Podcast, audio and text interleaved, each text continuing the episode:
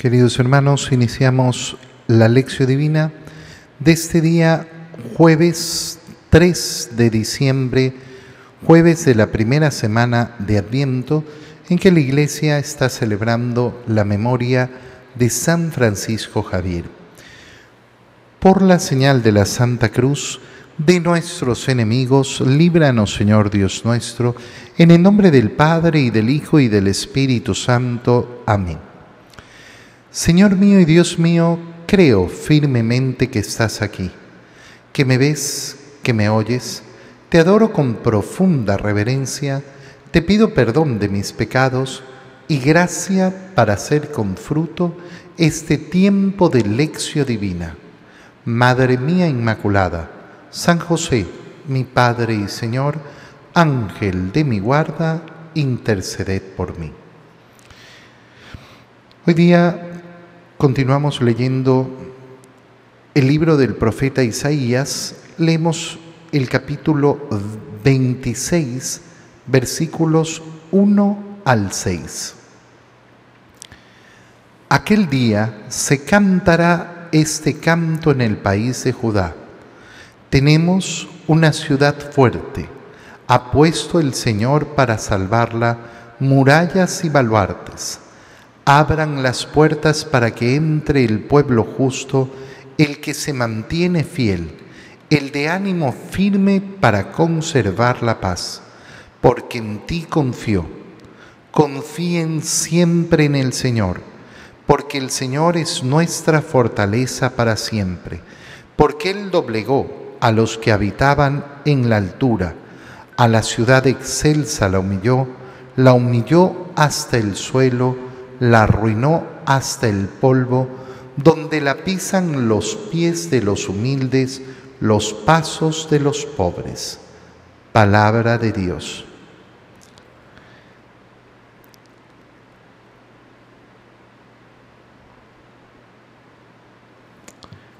Al iniciar esta lectura el día de hoy, escuchamos cómo aquel día, aquel día se refiere a lo que viene diciendo y el profeta Isaías, es decir, ese día del Señor, que como veíamos ayer, tiene una doble referencia, porque el día del Señor es lógicamente ese día de su primera venida, pero siempre esa primera venida va a estar también relacionada con aquella segunda venida del Señor. Hay que recordar que una de las claves más importantes en este tiempo de Adviento para aprovecharlo bien, para vivirlo bien, es justamente darnos cuenta de que al contemplar a ese Jesús que nació en Belén, al contemplar cómo se han cumplido las promesas de nuestro Señor, de ese Emmanuel, de ese Dios con nosotros, lógicamente que contemplamos hacia adelante, hacia el futuro, hacia nuestra esperanza, que consiste justamente en la segunda venida del Señor. Aquel día, entonces, hace mención a esas dos realidades. ¿Por qué? Porque el día del Señor es uno solo. No, no hay un día eh, para su nacimiento, un día para su muerte, un día para su resurrección, un día para su ascensión, un día para su regreso triunfal. Todos forman parte del único día del Señor. ¿Y qué se hará? Se cantará este canto en el país de Judá. Se cantará una alabanza.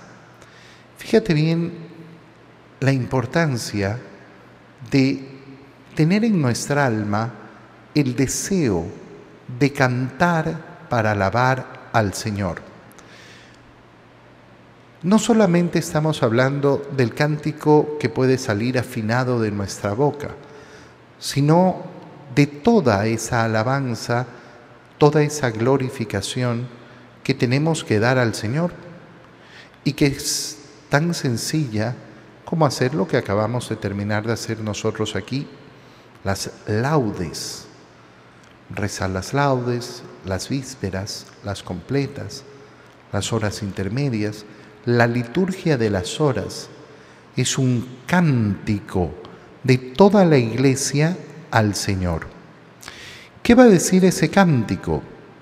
Tenemos una ciudad fuerte, la ha puesto el Señor y ha puesto el Señor para salvarla murallas y baluartes. ¿Hacia dónde va dirigido este, este cántico? A darse cuenta cómo el Señor nos ha ofrecido efectivamente todo lo necesario para mantenernos, eh, para mantenernos fieles a Él, así como Él se mantiene fiel a nosotros. Y por eso el de ánimo firme, eh, él, él da ánimo firme para conservar la paz. ¿Por qué? Porque en ti confió.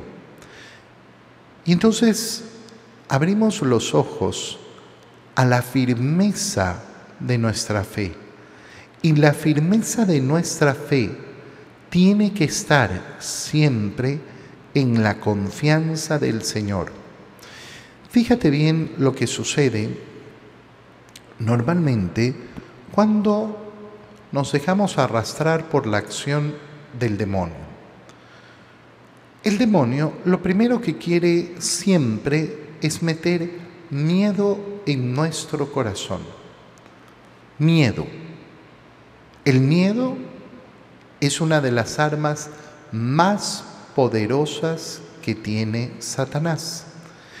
Y lamentablemente dejamos que la utilice y la utilice como quiera en nosotros. Y es por eso tan importante darnos cuenta que la batalla contra el miedo es una de las batallas espirituales más importantes que tenemos que tener hay personas que efectivamente rezan y rezan mucho, pero viven atormentados constantemente por el miedo. Y por esos miedos es que al final del día el demonio los tiene agarrados. Miedos de todo tipo. ¿Y por qué el miedo es un arma tan poderosa para Satanás? porque nos quita justamente la base de la firmeza de la fe, porque la base de la firmeza está en la confianza en el Señor. Y ahí donde no hay confianza, entonces tiemblan los cimientos. Tiemblan los cimientos.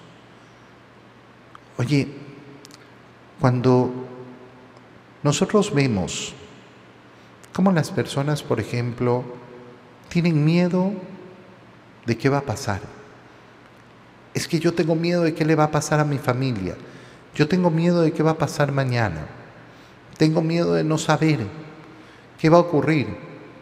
Disculpa, ¿y cuándo has sabido qué va a ocurrir? ¿Cuándo? ¿Cuándo en tu vida has tenido controlado el futuro? No, yo es que antes estaba más tranquilo. Sí, porque sí, pero nunca, nunca has sabido lo que iba a pasar después. Nunca has tenido bajo control el futuro. Nunca.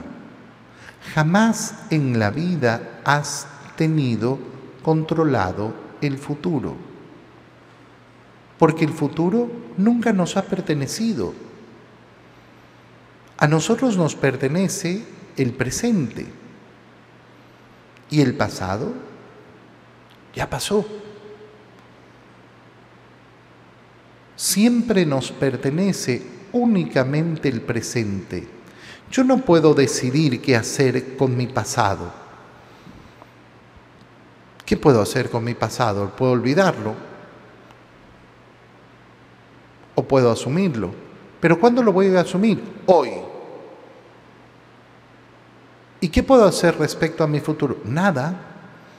Puedo tener claro todos mis planes, toda mi prudencia, pero nunca me ha pertenecido. Esto es importante.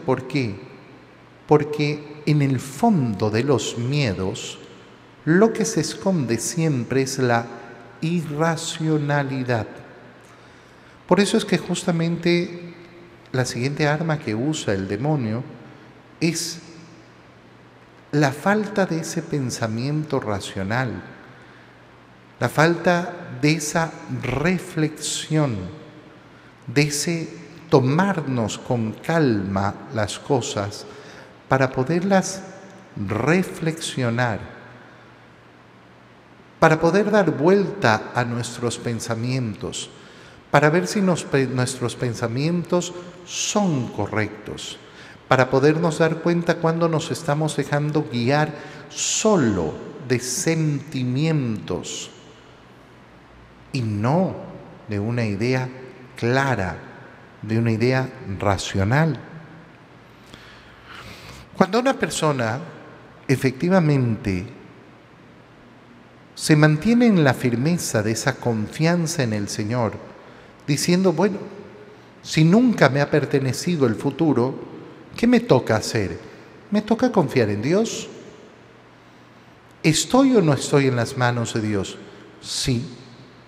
Pero ahí es cuando viene el problema. O el siguiente problema. ¿Por qué?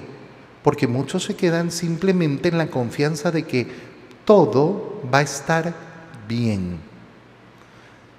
Todo va a estar bien refiriéndose a que no van a venir problemas, no van a venir sufrimientos, no van a venir enfermedades. Y si tengo enfermedades, todo va a estar bien porque me voy a curar. Y hay que tener mucho cuidado porque esa no es confianza en el Señor. La confianza en el Señor es saber que si yo soy firme en la fe y que si yo persevero en mi fe, a pesar de los tormentos, sufrimientos, pruebas, dificultades que tengo que enfrentar. Si persevero en esa confianza en el Señor, esa confianza significa saber que el Señor es fiel. Él se mantiene siempre fiel y va a cumplir su promesa. ¿Cuál promesa?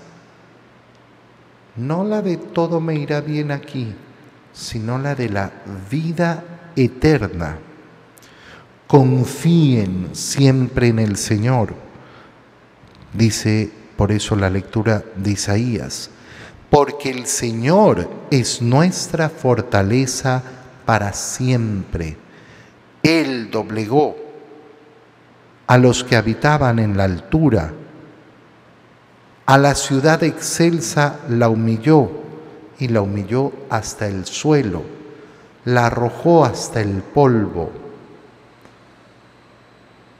donde la pisan los pies de los humildes, los pasos de los pobres. ¿Por qué confío en el Señor?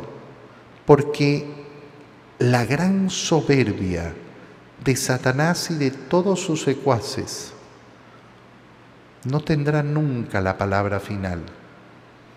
La palabra final solo le pertenece a mi Dios. Esa es mi confianza. Y esa confianza es la que me permite enfrentarme sin miedos a todas las situaciones y a todos los problemas. En la lectura del Evangelio, leemos el Evangelio de San Mateo, capítulo 7, versículos 21 y versículos del 24 al 27. En aquel tiempo Jesús dijo a sus discípulos, No todo el que me diga, Señor, Señor, entrará en el reino de los cielos, sino el que cumpla la voluntad de mi Padre que está en los cielos. El que escucha estas palabras mías y las pone en práctica, se parece a un hombre prudente que edificó su casa sobre roca. Vino la lluvia, bajaron las crecientes, se desataron los vientos y dieron contra aquella casa, pero no se cayó, porque estaba construida sobre roca. El que escucha estas palabras mías y no las pone en práctica, se parece a un hombre imprudente que edificó su casa sobre arena. Vino la lluvia, bajaron las crecientes, se desataron los vientos, dieron contra aquella casa y la arrasaron completamente. Palabra del Señor. Fíjate, en primer lugar, cómo el Señor dice, no todo el que diga Señor, Señor entrará en el reino de los cielos. Ese Señor, Señor se parece efectivamente a un cántico. No todo el que cante la alabanza del Señor entrará en el reino de los cielos. ¿A qué me refiero? Nosotros veíamos cómo eh, en el libro de Isaías se hace ese cántico y decíamos la importancia de alabar al Señor. Pero resulta que esa alabanza a Dios no se realiza simplemente con la boca, o mejor dicho, no se realiza solamente con la boca. Porque hay algunos que dicen, eh, no, lo importante no es alabar a Dios eh, con cánticos y con eh, alabanzas con la boca, sino con mis obras. No, momento, hermano. No, no es así. Tu boca tiene que proclamar la grandeza de Dios, sin vergüenza y delante del mundo. Y también todas tus obras. Ni una ni la otra solas. Las dos cosas juntas. Si a ti te da vergüenza alabar al Señor, entonces podrás ser un gran donador de bienes al mundo, pero no lo harás en el nombre de Dios.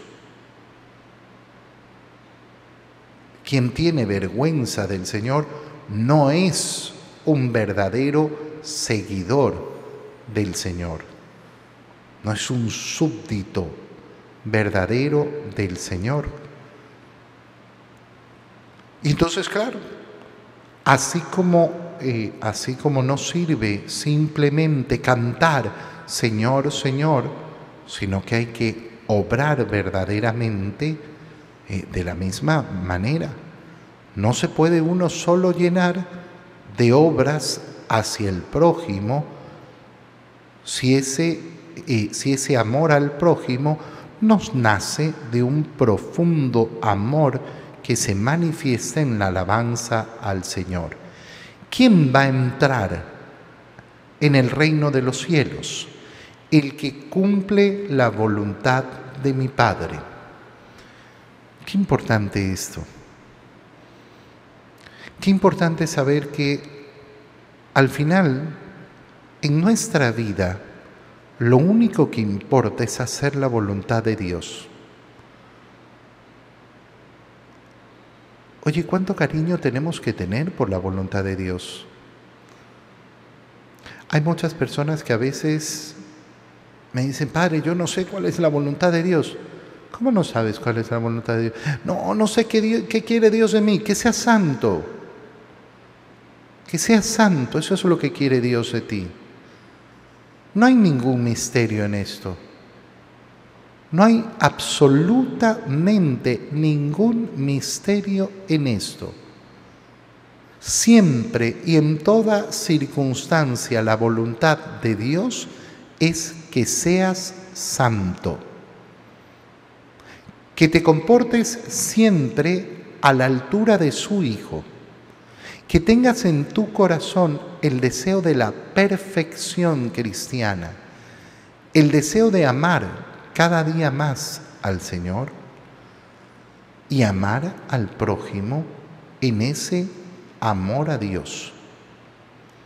De ahí la voluntad de Dios de acuerdo al día a día, bueno, eso va variando, pero siempre con, con este gran panorama que es el que nos da la luz. Siempre con esta luz que nos ilumina en todo nuestro caminar. Lógicamente que es importante preguntarse en la vida sobre esa voluntad de Dios en las decisiones más grandes que tomamos, empezando por nuestra decisión vocacional. ¿Qué quiere Dios que yo sea? Piensa, por ejemplo, cómo en los hogares normalmente no enseñamos a cumplir la voluntad de Dios, amar la voluntad de Dios. Los papás siempre le preguntan a los hijos, ¿tú qué quieres ser cuando seas grande? Yo he escuchado muy pocos papás preguntarle a sus hijos, ¿y tú qué crees que Dios quiere para ti cuando seas grande? ¿Qué quiere Dios que seas cuando seas grande? Fíjate cómo ya en los hogares, en una simple pregunta, se pone en el corazón de los niños que se dan hombres el deseo de hacer lo que yo quiero. ¿Qué quieres ser tú? Ah, pero es importante lo que uno quiere. Sí. Pero al final del día lo más importante es querer lo que Dios quiere. Es amar la voluntad de Dios. Porque al final una persona puede creer que será muy feliz haciendo lo que quiere, pero esa dicha nunca se comparará con la dicha de querer hacer lo que Dios quiere que haga. ¿Por qué? Porque Él me creó. Y Él sabe mejor que yo para qué me creó. Y Él sabe mucho mejor que yo ¿Qué es lo que me va a hacer feliz? Yo recuerdo en el primer año del seminario, conversando con un amigo, seminarista, sacerdote ya, y que le decía, bueno, yo un poco ya he venido al seminario rendido, rendido ante la voluntad de Dios, y yo pensaba que eso era algo bueno. Y me dice, sí, ese paso es importante, pero es mucho más importante el amar la voluntad de Dios. Y efectivamente, no se trata simplemente de una aceptación, de decir, ah, bueno, eh, será la voluntad de Dios, ya está. Voy a hacer, a ser sumiso a la voluntad de Dios. No, uno tiene que abrir los ojos y tiene que abrir el corazón para darse cuenta de que esa voluntad de Dios es lo mejor para mí. No hay nada mejor. Y por eso amo esa voluntad de Dios. Fíjate cómo después de esto el Señor explica el que escucha estas palabras mías y las pone en práctica es un hombre prudente, es un hombre que construyó su casa sobre roca. Y vinieron los problemas y no cayó, no se derrumbó la casa. Acuérdate con el terremoto que tuvimos aquí en Ecuador, cómo vimos la increíble forma de pensar que tenemos. Ah, construye nomás, como sea. No importa ser eh, eh, preventores, no importa hacer las cosas con prudencia, hacerlas bien. Total, nunca pasará nada hasta que pasa. Si nunca pasa nada hasta que pasa. Y uno contempla y dice, pero ¿cómo? ¿Cómo se puede ser tan negligente